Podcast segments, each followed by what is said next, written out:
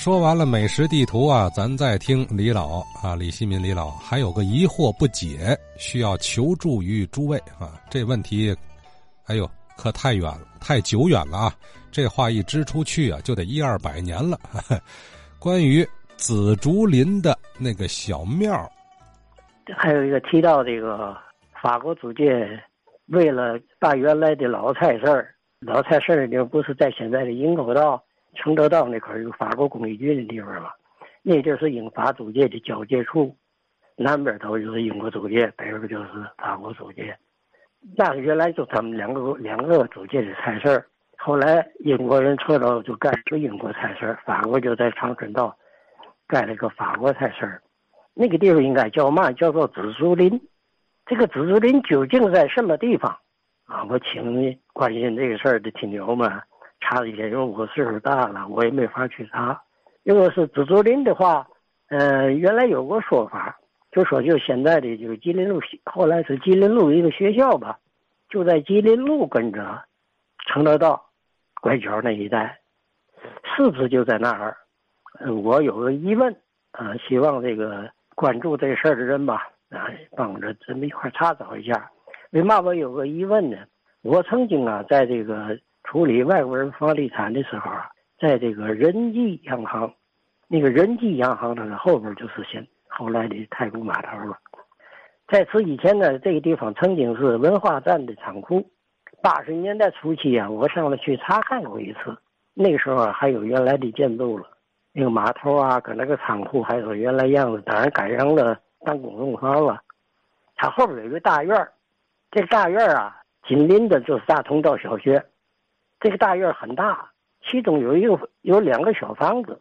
大院里除了有一个二层二层小楼以外啊，还两所小平房。其中有一个平房非常特别，一般平房上面是坡顶，或者是呃交叉的顶，啊，或者是平顶。这个不是，它像是一个平顶的房子，但是在顶子的靠南边这一块忽然间高出二米多来。成了像一个在那看像一个傻帽似的，我都很奇怪。当时我就问，那时候那是文化站的仓库，我就问那我说这这个房子怎么建？他不行，那部件里边有东西呀。我说能打开看看吗？就给我打开了，那一搁着嘛呢？四根俩人抱才能抱起来那个柱子，很像那个庙的那个大殿的柱子，就弄的那个房子。被那个紫竹林的四个柱子保留在那里头。当时我曾经跟那个文化站的有个姓肖的，他是那个秘书吧。我说你这个你保留好了，咱们将来要再查证一下，这是不是原来紫竹林那个庙的大殿的柱子。所以到现在那四个柱哪去了，我也不知道是不是那个柱子还保留着。另外，就从这四个柱子看，究竟这个紫竹林是在那个七号院那块儿。还是在吉林路跟着承德道拐角那哈，现在也是一个谜。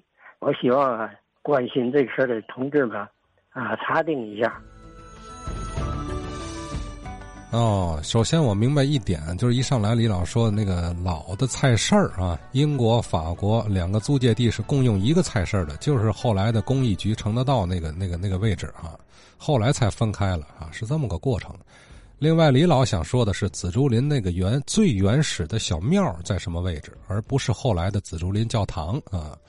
呃，咱不知道老老年的这个地图上有没有标注啊。至于李老说的，他八十年代啊，呃，见到过那个特别的屋子里头啊，呃，矗立着四根大柱子，那究竟是不是老庙的某个殿的原物呢？李老算提供个线索吧。另外，我就是想啊，会不会有李老说的那个学校嘛？不是，呃，在那儿有个学校嘛？学校里工作或者上学的朋友知道这事儿，啊，或者是文化站仓库工作的人，能不能知道这四根俩人能合抱的这么一个大柱子，它什么来源啊？